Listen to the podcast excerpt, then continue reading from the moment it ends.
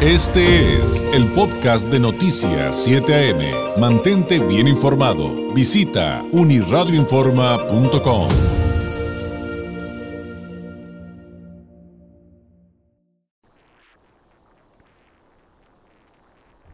Noticias 7 AM presenta la entrevista. Le agradezco enormemente la llamada a Luis Miranda, subsecretario adjunto principal de comunicaciones del Departamento de Seguridad Nacional de los Estados Unidos, el DHS por sus siglas en inglés. Subsecretario, muy buenos días. Muy buenos días y gracias por la invitación. Hay eh, pues varios temas sin duda importantes eh, en este momento. Eh, uno de ellos Sé que tiene que ver con la repatriación de venezolanos, que hay anuncios importantes para los migrantes de ese país. ¿Qué nos podría compartir al respecto? Eh, gracias, David. Pues la realidad es que queremos que la gente sepa que eh, hemos hecho dos cosas en conjunto con nuestros aliados a lo largo del hemisferio, eh, desde que firmamos la Declaración de Los Ángeles en la Cumbre de las Américas. hemos hecho lo posible por hacer dos cosas. Uno, expandir vías legales eh, pero dos, también afianzar lo que son las consecuencias para las personas que no siguen vías legales. Eh, y eso ha sido una combinación que nos ha ayudado a mejorar los procesos eh, y, y, también que nos ha ayudado a mejorar la habilidad de deportar a la gente que no sigue los procesos legales. pero vemos mucha instancia de misinformación, de mentiras que usan los carteles para convencer a la gente que cruce ilegalmente eh, y por eso queremos estar enviando este mensaje. Eh, Estados Unidos ha reanudado vuelos de deportación a Venezuela. Eh, también hemos visto lo mismo de Panamá, de México y, y, también estamos viendo que los procesos de legales están funcionando. Tenemos un proceso de parol humanitario que ha permitido que más de 80 mil eh, venezolanos vengan legalmente a Estados Unidos. La aplicación CBP One está permitiendo ya que 360 mil personas en el año que ha estado activo el sistema de eh, pedir citas a través de ese proceso eh, puedan llevar a cabo esas citas y, y, muchos han podido entrar y pedir un permiso de trabajo y eso es una gran diferencia de los que cruzan ilegalmente que no tienen esa opción, así que estamos tratando de asegurarnos de que la gente sepa eso. Muy bien, sin duda un número importante, un número sin duda es eh, grande cuando, cuando hablamos de los que han entrado legalmente a través de, por ejemplo, la aplicación CBP One subsecretario. En cuanto a las consecuencias, pues ya nos comentó la repatriación, pero aclárenos, porque también tenemos entendido que entre las consecuencias que enfrenta un migrante que ingresa a los Estados Unidos de manera indocumentada, de manera eh, ilegal, pues también tiene otro tipo de castigos. Eh, finalmente no podrá ser, y creo que es importante para los que son engañados, también aquí en esta frontera, subsecretario, y que usted conocerá muy bien esos casos, que sepan que además no podrán hacer ningún trámite por muchos años. Y así es, quedan vetados de por lo menos cinco años de poder entrar legalmente a Estados Unidos eh, y también pierden la elegibilidad para procesos legales. Entonces, personas que hubieran podido usar el, el proceso de parol eh, con autorización de viaje por adelantado, eh, que, es un proceso que establecimos para cubanos, haitianos, nicaragüenses y venezolanos. Eh, pierden la habilidad de participar en eso y, y, eso es particularmente triste porque son personas que hubieran podido llegar eh, o, a través de un proceso legal o un proceso ordenado como CBP One y, y, en vez de eso terminan ya en proceso de deportación y un proceso defensivo del que es difícil porque se está asumiendo que no son elegibles para el asilo, por ejemplo, eh, cuando, cuando no siguen los procesos legales. Creo que esa sería la parte más importante, eh, el no dejarse engañar por los traficantes, por los delincuentes, subsecretario, los que les dicen constantemente que esa es la manera en la cual los van a recibir en los Estados Unidos. Es falso, las vías legales han sido claras y ahora los números que nos está compartiendo el subsecretario pues son una prueba clara de que eso está funcionando y que hay una intención, que hay eh, pues un objetivo claro por parte del gobierno norteamericano. Sí, así es, y, y, a pesar de que hemos expandido los procesos legales, también hemos expandido las deportaciones. Desde el, el 12 de mayo hemos deportado más de 400 mil personas incluyendo unos 75 mil que formaban grupos de familia. Esto es importante porque una de las mentiras que escuchamos es que le dicen a la gente que si vienen en grupo de familia no hay consecuencias. Eh, no es así. Individuos o en familia, si no tienen base legal para estar en Estados Unidos, eh, estamos haciendo cumplir la ley.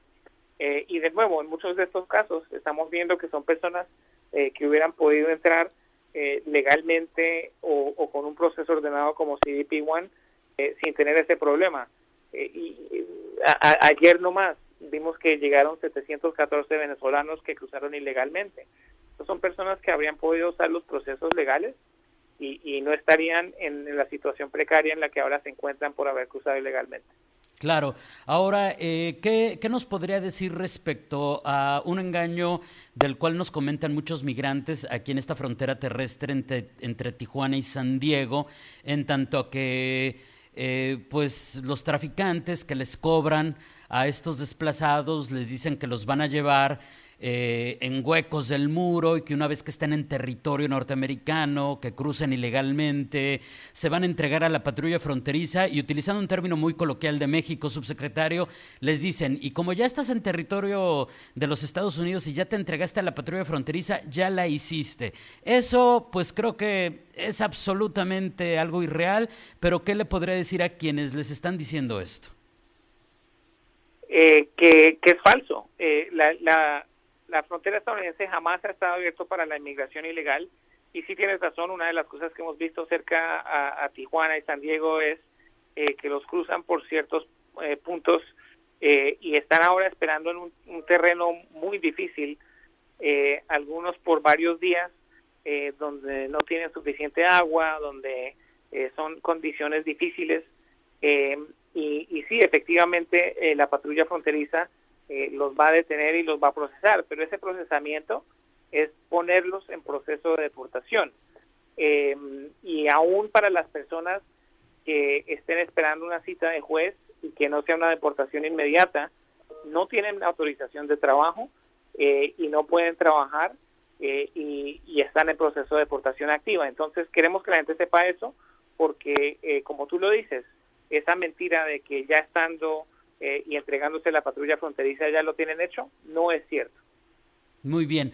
Ahora, eh, otras eh, de las fake news que están haciendo circular desde los grupos criminales, subsecretario, son, por ejemplo, que van a cerrar la frontera, eh, otra eh, que están circulando mucho es que se va a acabar la, atención a través de la aplicación CBP One. Ya nos había adelantado, subsecretario, que esto no es cierto y bueno, tan es así que estamos platicando en este momento de, de CBP One, pero ¿qué nos puede decir al respecto? Eh, la aplicación CBP One ha sido un gran éxito y nos ha funcionado muy bien y está ayudándonos a procesar eh, cuatro o cinco veces el número de personas que se podrían procesar si no existiera eh, y es gratis para los migrantes. Entonces, es, eh, es algo que no vamos a abandonar. Eh, está funcionando y, y, cuando vean noticias de que no de que la vamos a dejar de usar o que hoy estamos aceptando gente que sepan que eso es falso que busquen información en fuentes oficiales nosotros tenemos sitios de web de hs.gov cdp.gov y nuestras redes de, eh, Twitter oficiales donde tenemos la información correcta, eh, deben buscar eso, porque en los grupos de WhatsApp es increíble lo, lo que se reparte eh, y es falso.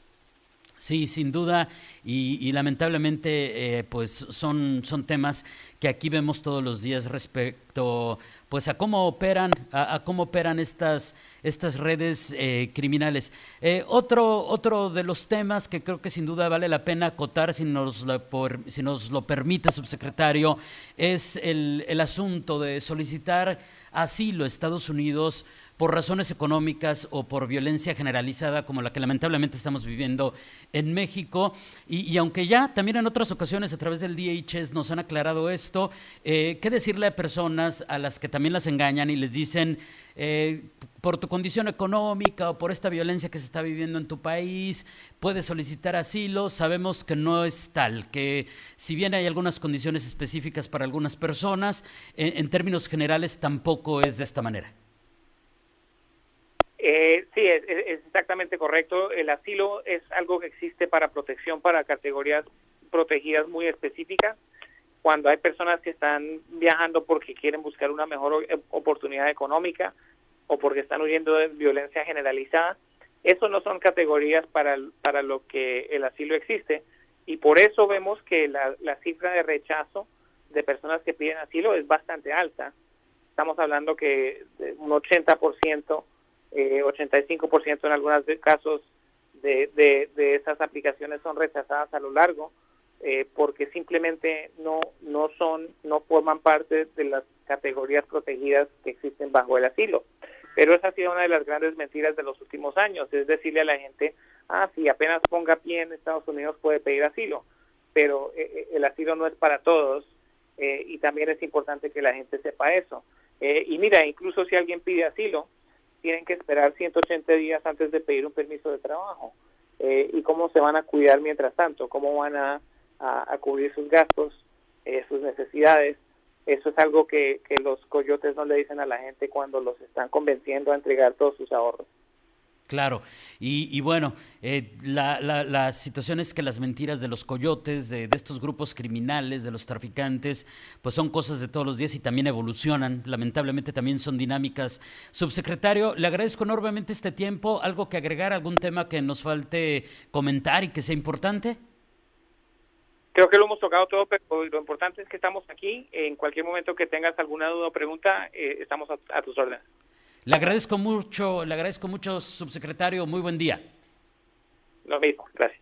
Gracias. Es Luis Miranda, subsecretario adjunto principal de comunicaciones del Departamento de Seguridad Nacional de los Estados Unidos, el DHS por sus siglas en inglés, pues dándonos estos detalles respecto a primera instancia el tema de la condición que están viviendo los migrantes venezolanos, las repatriaciones, estos números que sin duda son impactantes, los eh, también desplazados que han recibido a través de la aplicación CBP One, pero también, y creo que sin duda eh, lo acotó muy bien, las consecuencias eh, que sufrirán aquellos que finalmente y lamentablemente son engañados e ingresan a la Unión Americana de manera irregular. Continuamos. Este fue el podcast de Noticias 7am. Mantente bien informado. Visita unirradioinforma.com.